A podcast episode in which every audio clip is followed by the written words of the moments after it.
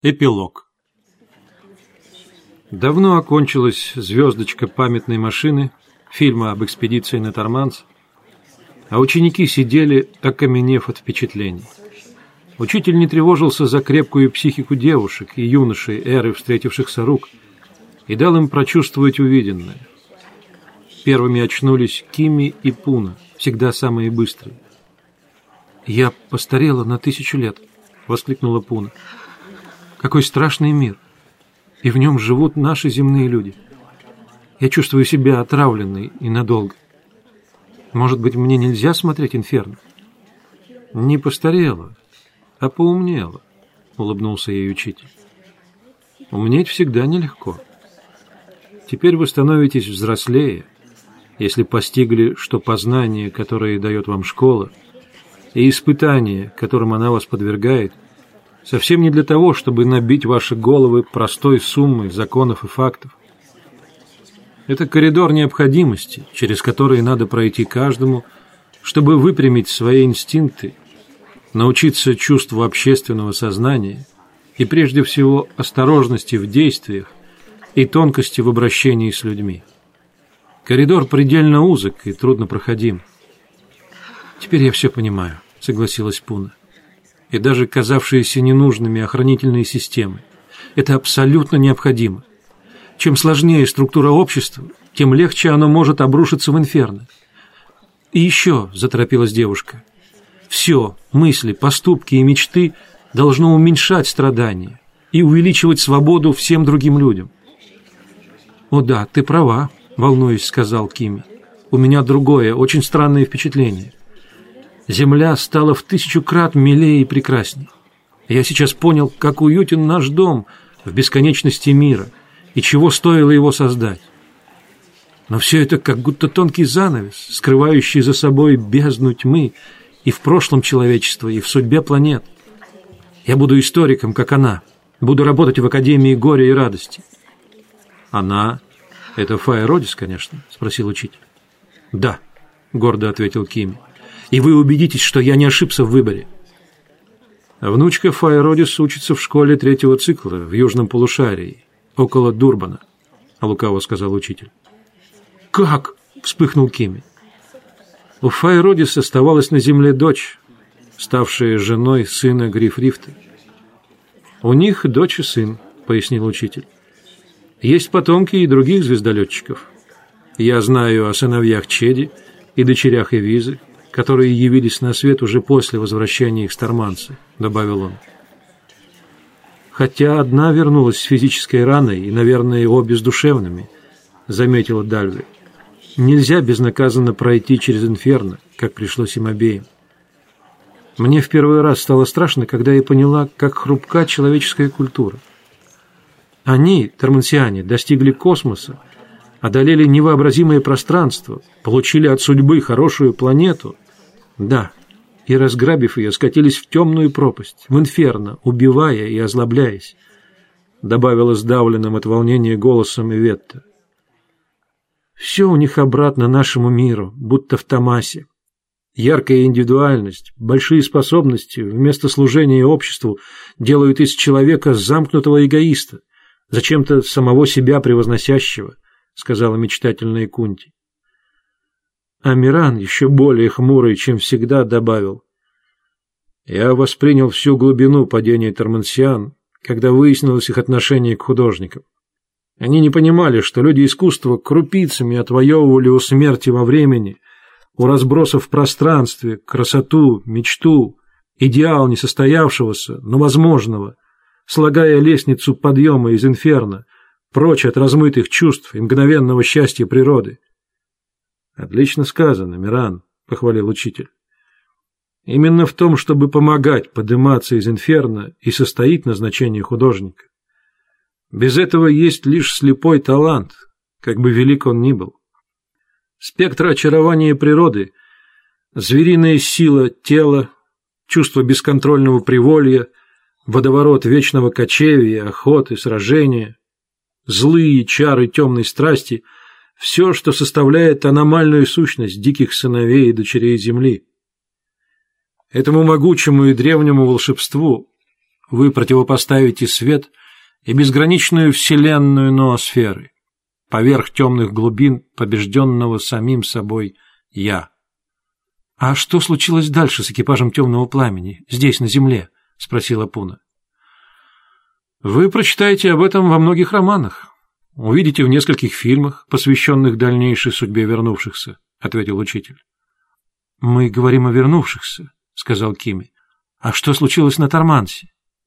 Известна ли судьба Вернорина и Таэля? Неужели звездолет улетел сразу после гибели Родис, бросив все на произвол судьбы?» Не могли наши люди сделать так. Не могли, согласился учитель. Я ждал этого вопроса. Вот дополнительная звездочка, записанная на темном пламени. Она короткая. Советую посмотреть ее немедленно, пока остра память о пережитом. Вир Норин за минуту до катастрофы переключился на звездолет и видел все в боковом створе его экрана, так же, как и Таэль, через девятиножку Эвизы, взятую из святилища. Таэль повалился на каменный пол здания, где он ждал Родис. Звон СДФ заставил его подняться. Вернорин требовал, чтобы ему немедленно добыли черный балахон с капюшоном, как у карателей. «Что вы будете делать, Вир? Родис, единственный во всей вселенной Фай Родис больше нет. Но есть погубивший ее аппарат. Я не сомневаюсь, что он только один. Иначе они убили бы одновременно нас обоих. Таэль, будьте землянином. Действуйте, я иду к вам. Сюте, заплаканная, страдающая, но не сломленная, осталась ждать Вернорина у развалившихся стен старинной садовой постройки под охраной девятиножки. Когда Вернорин прибежал в лабораторию имени Зет Уга, Таэль уже добыл костюм ночного карателя. Вернорин спустился в подземелье. Миновав галерею, ведущую в пятый храм, он уверенно вышел на площадь к памятнику всемогущему времени. У главных ворот храма лиловые в обычной своей форме разгоняли толпу разбуженных взрывом обывателей. От Вернорина испуганно шарахались встречные, а двух карателей, дежуривших в воротах, он заставил себя не видеть. По саду рыскали едва заметные фигуры, выслеживавшие кого-то. Вернорин подумал о проницательности и быстроте мышления Файродис, спасшей от большой опасности ядро зарождавшихся сил сопротивления Торманса. Беготня черных карателей облегчила задачу. Никем не замеченный, Вир добрался до пятого храма и, хорошо зная его устройство, поднялся по западной лестнице в верхний коридор, где по-прежнему толпилось не менее полусотни черных. Медленно, как бы невзначай, продвигаясь вдоль стены, астронавигатор слышал обрывки фраз, складывавшихся в ясную картину. «Чего ждем? Вот сам приедет. А другого изловили? Прикончили? Эх, теряем время! Разве не видишь? Этот чей аппарат убил себя!» Около аппарата, наполовину вдвинутого в комнату Родис, лежал обезглавленный труп. Очевидно, изобретатель, не желая более служить владыкам, сунул голову под рассекающий луч. «Эй, ты там! Чего суешься? Иди сюда!» — окликнул Вернорина, распоряжавшийся здесь человек с нашитой на балахоне серебряной змеей. Вернорин бестрепетно подошел, вонзая свой взгляд в темноту прорези балахона. «Да, правильно, я приказал тебе стоять тут. Никого не подпускай к машине. Отвечаешь медленной смертью в кислотной бочке». Вернорин поклонился, встал около машины, сутулясь, чтобы скрыть свой рост.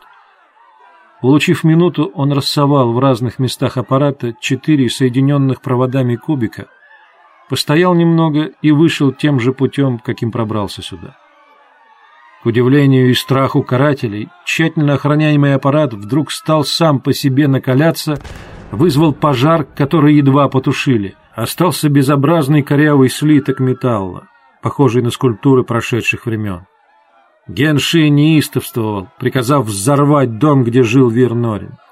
Заминированное по всем правилам инженерного искусства здание обрушилось, вызвав панику во всем районе. Оно погребло бы под своими развалинами не только Вернорина, но и не менее трехсот жильцов, если бы они не были заблаговременно удалены посланцами Таэля.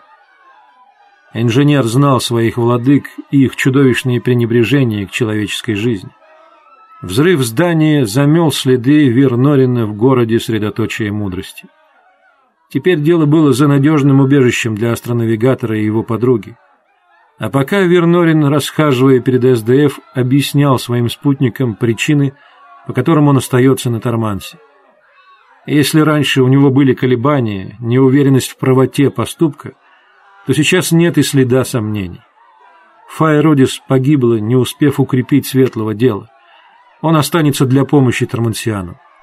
Он отдает себе отчет и в том, что ему не заменить Родис, и что налицо смертельная опасность, и как огромна утрата прекрасной земли. Но у него появилась душевная опора, корень в чужой почве, утешение великой любовью. Вир подтолкнул к экрану смущенную Сюте, она стояла с распухшими от слез глазами и носом, с горящими щеками, опустив голову, маленькая, добрая и прелестная. Земляне поняли. Разлука не будет безысходной для их друга, а гибель во имя гигантской цели никогда не пугала жителей Земли. «Выполняйте завет Родис, милые друзья», — сказал Вернорин. «Помните ее последние слова — только мы с вами слышали их, Рифт. Какие? Что же вы молчите? Спросила Чеди, заплаканная не меньше Сюте. Она стояла в стороне от других, прижавшись к Эвизе Танет. В этой скорбной и тоскующей позе, записанной видеохроникой корабля, их и запечатлели авторы памятника темному пламени. Узнаете из записи. У меня не хватит силы повторить. Но последние два слова начальницы экспедиции вы должны знать немедленно. Кораблю взлет. Гриф Рифт побелел. Казалось, командир сейчас упадет. Эвиза бросилась было к Рифту, но он отстранил ее и выпрямился. «Есть что-нибудь нужное вам и Таэлю, Вернорин?» — спросил он мертвым, без интонации голосом. «Да. Пошлите нам последний дискоид». Отдайте все фильмы о Земле, все материалы для изготовления ДПА и ИКП, все запасные батареи СДФ и... Астронавигатор запнулся.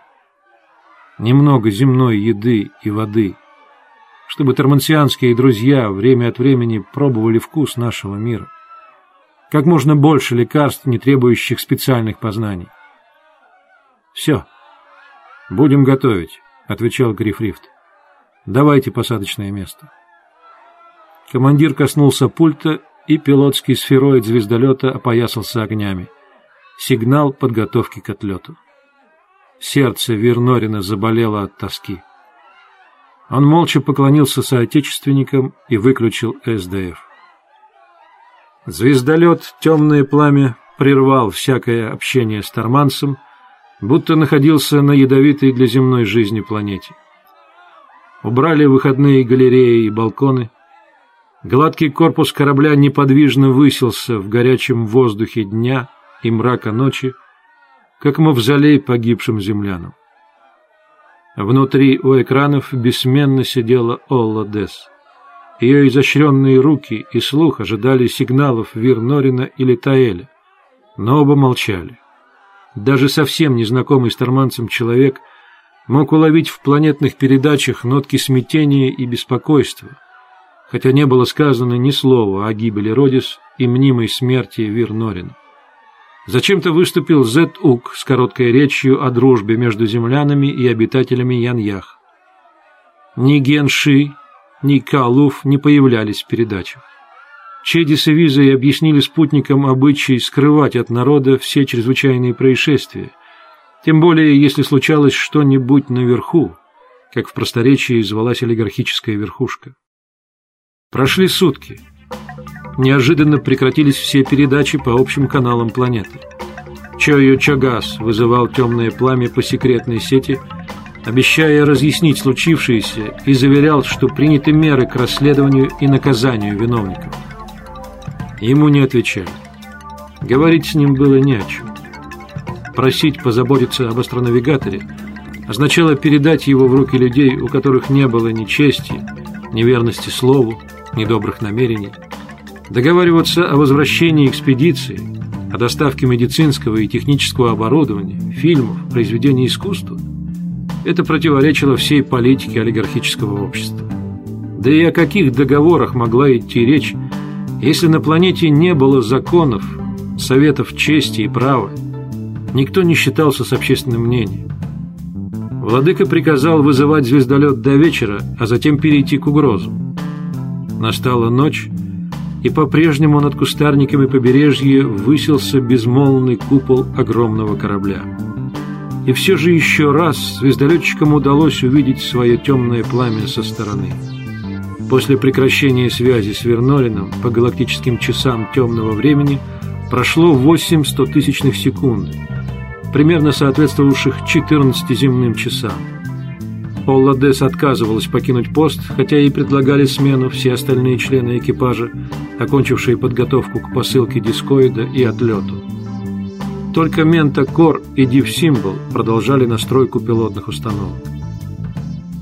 Гриф Рифт, гоня неотвязные мысли о Родис, раздумывал над списками погруженных в дисколет вещей, стараясь не упустить решающе важного. Как будто Вир Норина покидали на необитаемой планете. Отсутствие связи начинало тревожить командира. Думать о каких-либо новых жертвах среди землян или тормансианских друзей было невыносимо, а столица упорно молчала, и неизвестность происходящего томительно растягивала время даже для терпеливых землян. Рифт подумывал, не ответить ли Чою Чагасу и осторожно выспросить о судьбе Таэля, когда, наконец, зазвенел вызов, и на экране появился Вернорин. Сыщики Лиловых все же добрались до подземелья храма времени, но нашли его пустым и обработанным уничтожающим запахи составом. Архитекторы отыскали обширное убежище на окраине столицы, недалеко от высохшего озера. Туда, на древнее поле битвы, и надо сажать беспилотный дисковид. Вернорин дал координаты и посторонился. Инженер Таэль в низком поклоне приветствовал земных друзей – и поднес к приемнику СДФ два стереоснимка. Без пояснений Вернорина звездолетчики не узнали бы, кто эти сановники, сидевшие мертвыми в роскошных черных креслах с искаженными от ужаса лицами. Страшные, неизвлекаемые ножи Ян-Ях торчали из скрюченных тел. Генши и Калуф понесли заслуженную кару не дождавшись суда и следствия Чойо Чагаса, на котором они сумели бы вывернуться. Сотни рабски послушных людей запугали бы владыку нагромождением лжи, но вмешались другие судьи. Серые ангелы, возобновившие свою деятельность с неслыханным могуществом. Наказаны смертельно еще 20 главных виновников нападения, с гневным торжеством сообщил инженер. «Чего вы этим добьетесь?» – спросил Грифрих. «Это было необходимо. Надо быть систематичными и абсолютно беспощадными в защите от беззакония, лжи и бесчестия. Вы сами на Земле тщательно соблюдаете в общественных отношениях третий закон Ньютона. Действие равно противодействию. Противопоставляя немедленное противодействие, а не пытаясь дожидаться, как в древности, вмешательства Бога, судьбы, владыки – Подолгу ждали люди воздаяния своим палачам, а века шли, накопляя зло и усиливая власть скверных людей. Тогда ваше общество взяло на себя функцию божественного воздаяния Немезиды. Мне отмщение я с воздам, быстро искоренив подлости и мучения. Вы не представляете, сколько накопилось у нас человеческой дряни за много веков истребления лучших людей, когда преимущественно выживали мелкодушные приспособленцы, доносчики – палачи, угнетатели. Мы должны руководствоваться этим, а не слепо подражать вам. Когда тайно и бесславно начнут погибать тысячи змееносцев и их подручных, палачей лиловых, тогда высокое положение в государстве перестанет привлекать негодяев. Мы многому научились от Родис и от всех вас, но способы борьбы придется разрабатывать нам самим. Прекрасные картины Земли – и могучий ум Вернорина будут нашей опорой на долгом пути. Нет слов благодарности вам, братья. Вот этот памятник навсегда останется с нами. Таэль показал снимок темного пламени, сделанный телеобъективом с ближних к звездолету высот. Олла Дес немедленно пересняла его. В поле зрения вошла Сюте, что-то сказавшая Вернорину. «Дискоид опустился в ста метрах от нас», — воскликнул Вернорин и чуть слышно добавил. «Теперь все». Таэль, Сюте и Вернорин стали перед девятиножкой. Восемь землян выстроились прощальной шеренгой. Чеди, не выдержав молчания, крикнула «Мы прилетим, Вир! Обязательно прилетим!» «Когда окончится час быка?» «И мы постараемся, чтобы это совершилось скорее», — ответил Вернорин. «Но если демоны ночи задержат рассвет, и земля не получит от нас известия, пусть следующий звездолет придет через сто земных лет». Вернорин протянул правую руку к браслету. Экран ТВФ корабля стал черным и немым. Одновременно на пульте потух зеленый огонек астронавигатора. Единственный глазок не человека с Земли, а тормансианина Таэля остался гореть как символ восстановленного братства двух планет.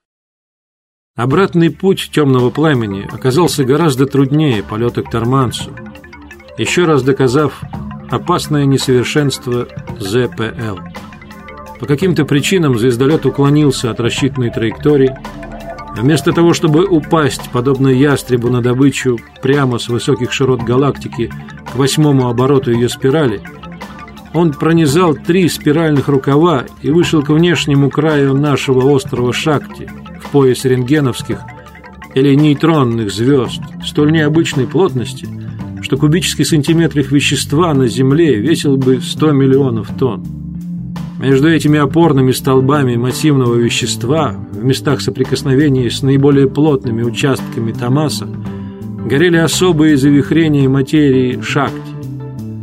В них, как в бездонных воронках, кружилось в кажущемся убегании поглощаемое Томасом излучение. Они располагались по периферии галактики, как бы обратно веществу нашей Вселенной.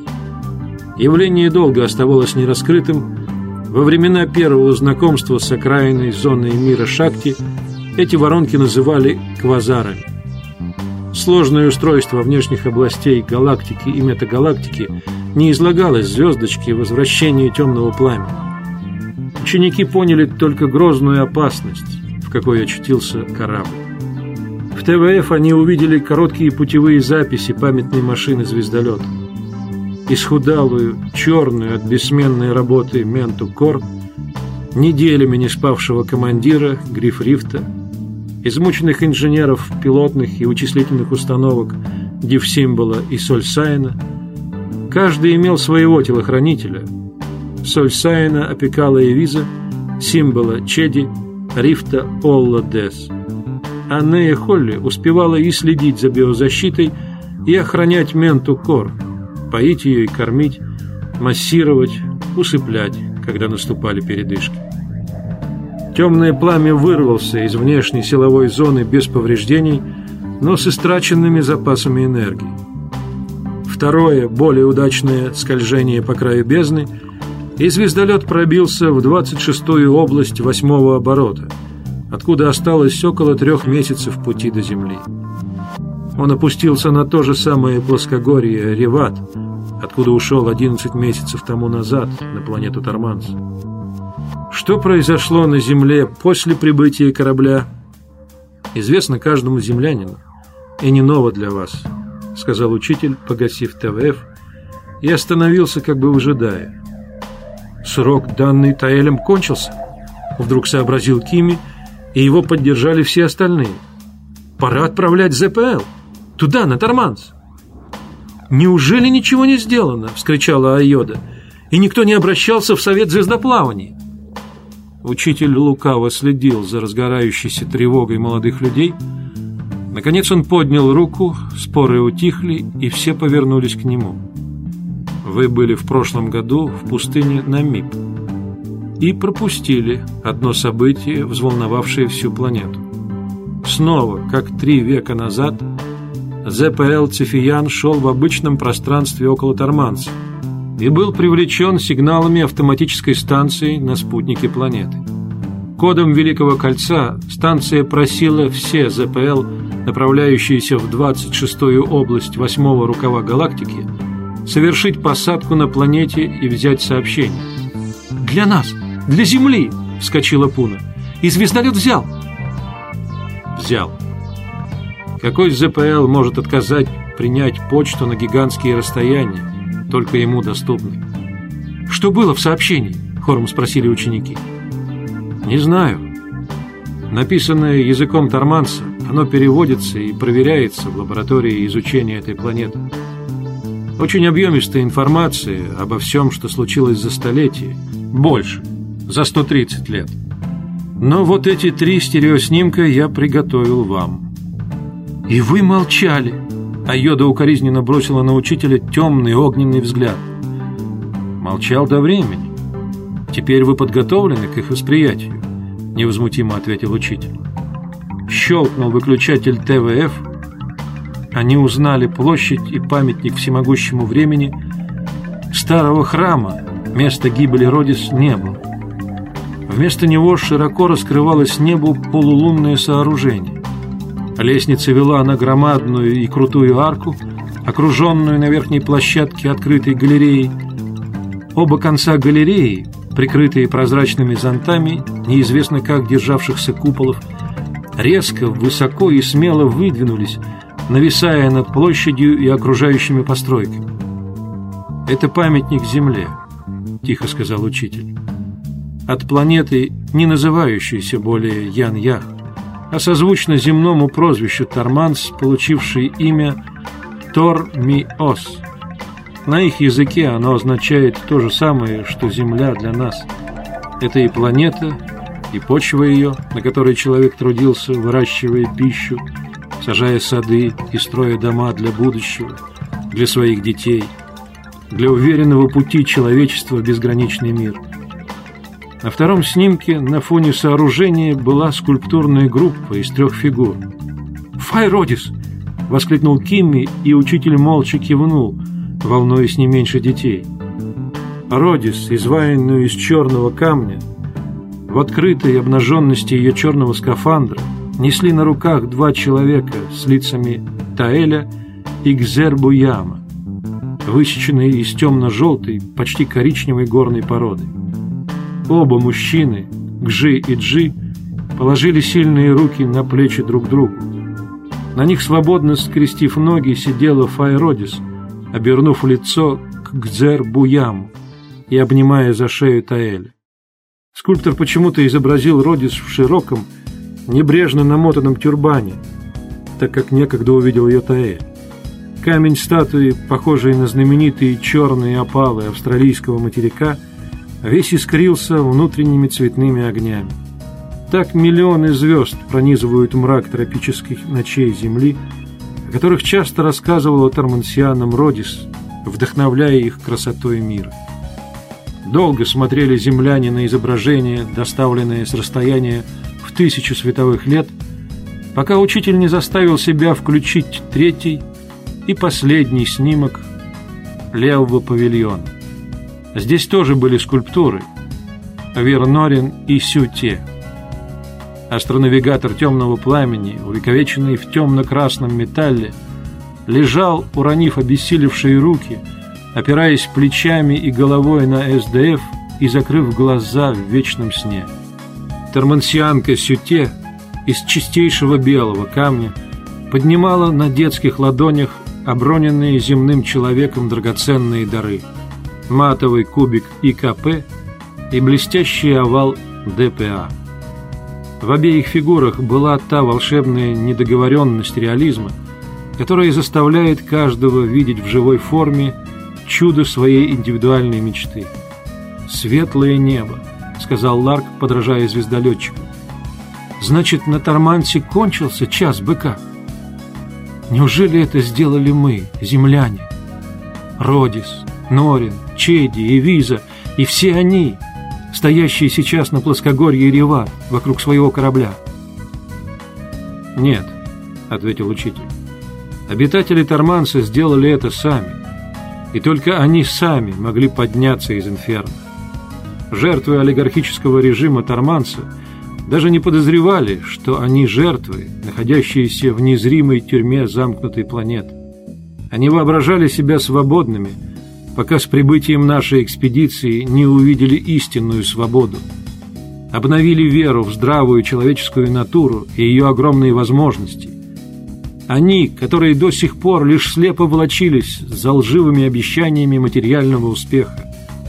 Прибытие нашего звездолета и действия землян послужили толчком. Родис и ее спутники восстановили в Тормансианах две гигантские общественные силы – веру в себя и доверие к другим. Ничего нет более могучего, чем люди, соединенные доверием. Даже слабые люди, закаляясь в совместной борьбе, чувствуя, что на них полагаются полностью, становятся способными на величайшее самоотвержение – веря в себя, как в других, и в других, как в себя. Как суммируете вы значение экспедиции? Уничтожен еще один остров Инферно во Вселенной, избавленный от ненужных мук миллиарды людей настоящего и будущего, дружно ответили ученики. Учитель поклонился своим детям. Нельзя дать лучшего ответа, и я очень доволен. Мы должны поехать еще раз на плоскогорье Рива сказала Иветта. «Мы увидим теперь их совсем-совсем живыми». «Вы скоро увидите живых термансиан», — улыбнулся учитель. По рекомендации машин общего раздумья, туда направлен звездолет прямого луча с планеты Зеленого Солнца. И я думаю, что он уже на планете Тор-Ми-Ос.